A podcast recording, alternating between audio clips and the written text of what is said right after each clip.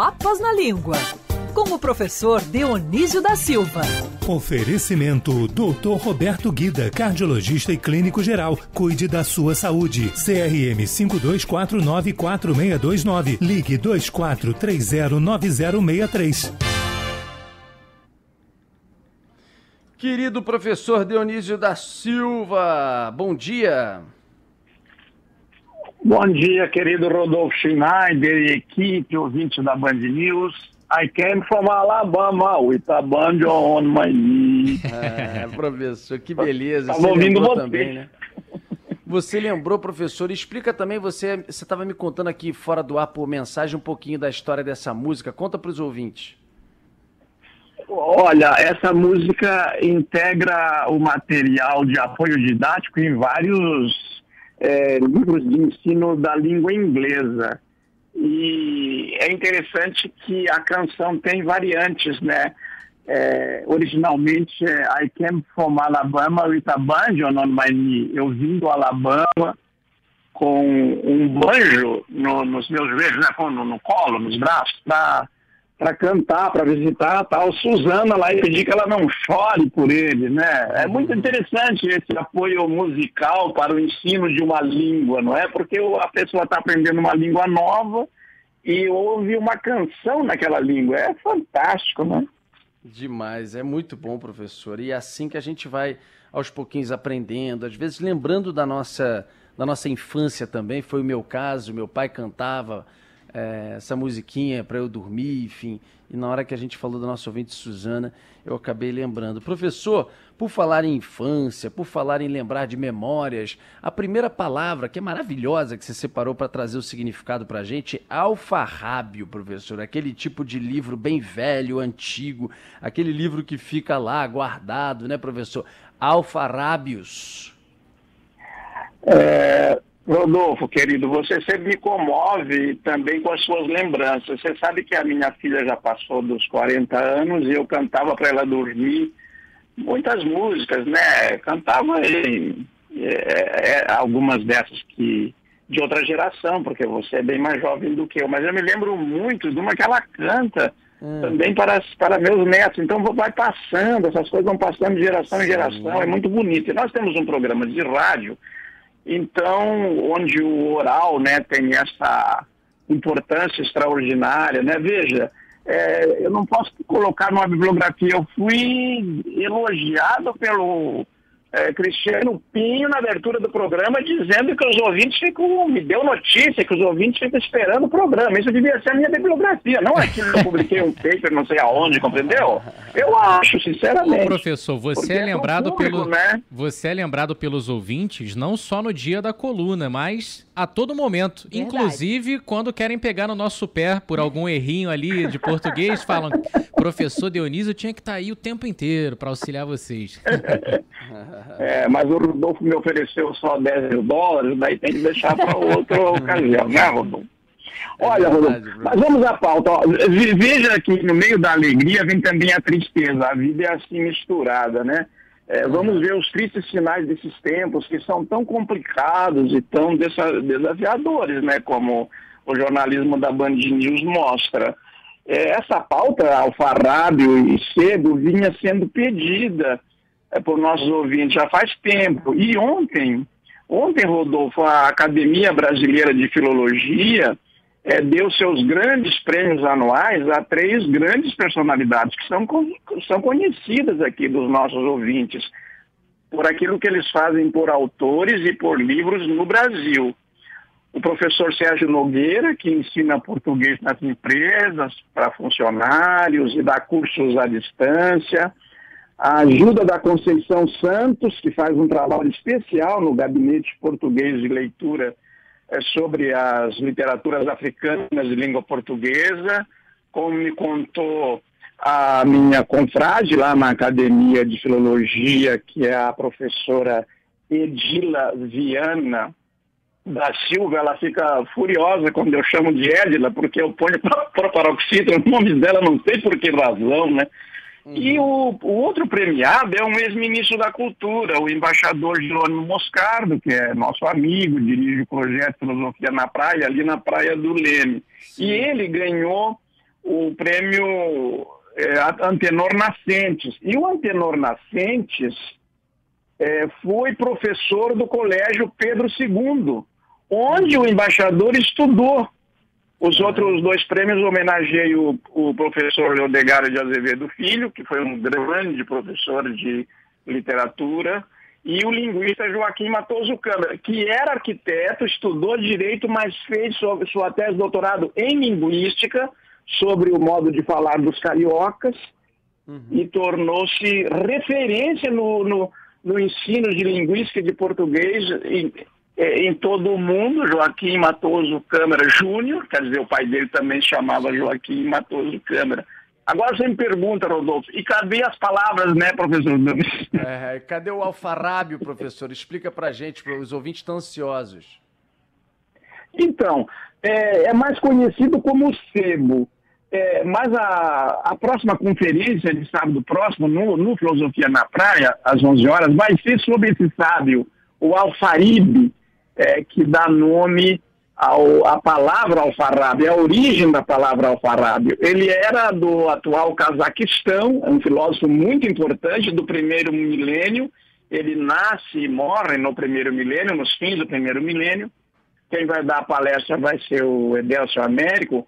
E, e daí, nessa, no meio dessa coisa toda aí, eu acho que a, a banda já deve ter informado, ou vai informar, essa noite foram lá no, no, no, local onde são dadas as conferências, queimaram os livros velhos, os livros antigos, que ficam lá para as pessoas pegarem de presente, e fizeram um churrasco com os livros. E ainda queimaram também o banco da praça do, do lugar lá, do, do quiosque onde são feitas as conferências. Mas, de todo modo, a origem da palavra alfarrábio é, é esse filósofo Alfaribe, porque ele anotava tudo o que ele sabia, ele era doido por filosofia Grécia, da, da, da, Grécia clássica, Aristóteles, Platão, e não havia isso no árabe. Então ele queria trazer para o árabe. Ele fez uma longa viagem naquelas caravanas atravessando o deserto para ir para Bagdá para estudar filosofia. É, daqui a pouquinho você me dá um tempinho, Rodolfo, que eu digo a origem da palavra sebo para designar alfarrábio, né? Porque só no português é chamado alfarrábio. Nas outras línguas é antiquário e tal, tem outro nome, né? Inclusive na tua é divertidíssimo os nomes.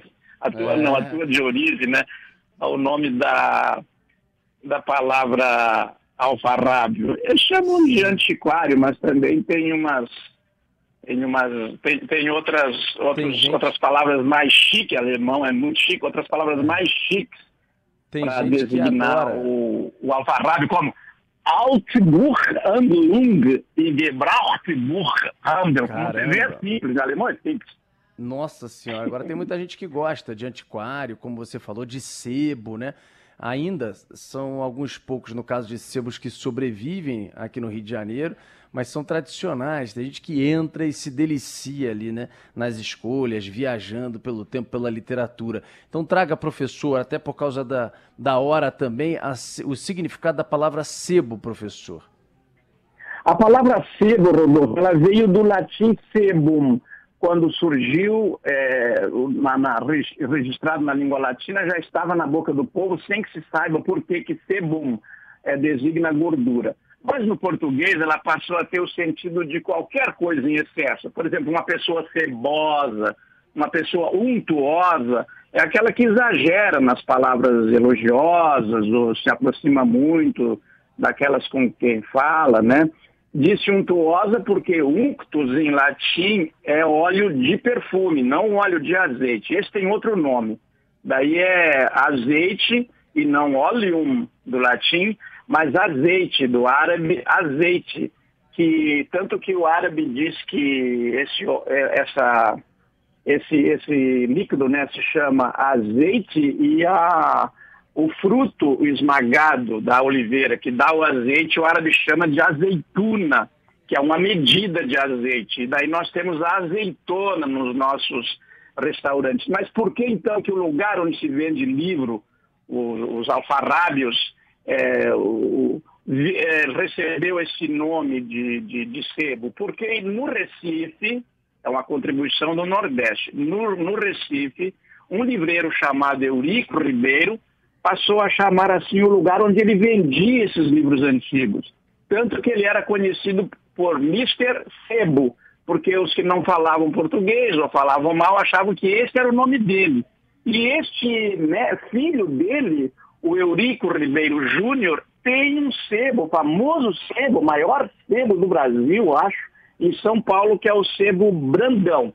Então essas origens que dão na internet, de que derramavam sobre o livro é, restos de vela, ou, ou restos do, dos líquidos com que acendiam as lamparinas para ler os livros e tal, é meio inventado. É, é, cego é no sentido de, de realmente gasto pelo uso, fica meio engraxado, porque as pessoas nem sempre estão é, com as mãos limpas, e mesmo com as mãos limpas, um livro usado é diferente do livro novinho em folha, né?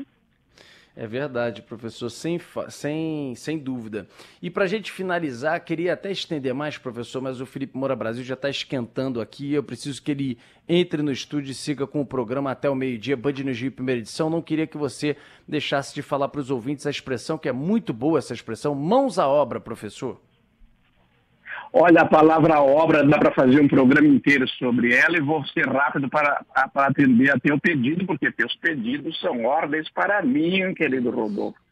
Este mãos à obra vem do significado que obra tem no português, que é muito, né? Antigamente se falava o povo obreiro e trabalhador, é, se usava muito o étimo de obra. Isso é obra daquele cara, isso é obra daquele, daquele outro. E quando a gente vai fazer um currículo internacional, os, as universidades, as instituições dizem, perguntam qual é a sua opus magna, qual é a sua grande obra, a sua obra referencial. Quer dizer, eu publiquei 36 livros, mas qual é aquele que eu acho, ou que as, os críticos acham que é a minha obra, magnus opus, de cada autor, né, evidentemente. E esse mãos à obra no Brasil tem uma coisa curiosa, porque quer dizer, vamos fazer, mãos à obra, quer dizer, tem que fazer a coisa.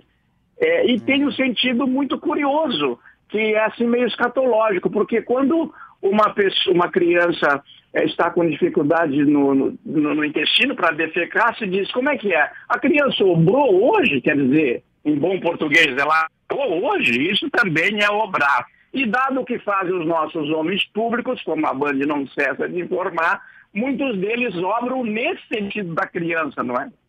É, é verdade, professor mas você conseguiu viajar como sempre aqui, trazer explicações, palavras maravilhosas, alfarrábio, sebo e também essa expressão que é muito usada, né? Mãos à obra, vamos lá, bota a mão aí, vamos começar a tocar o barco, como diria nosso saudoso Boechat.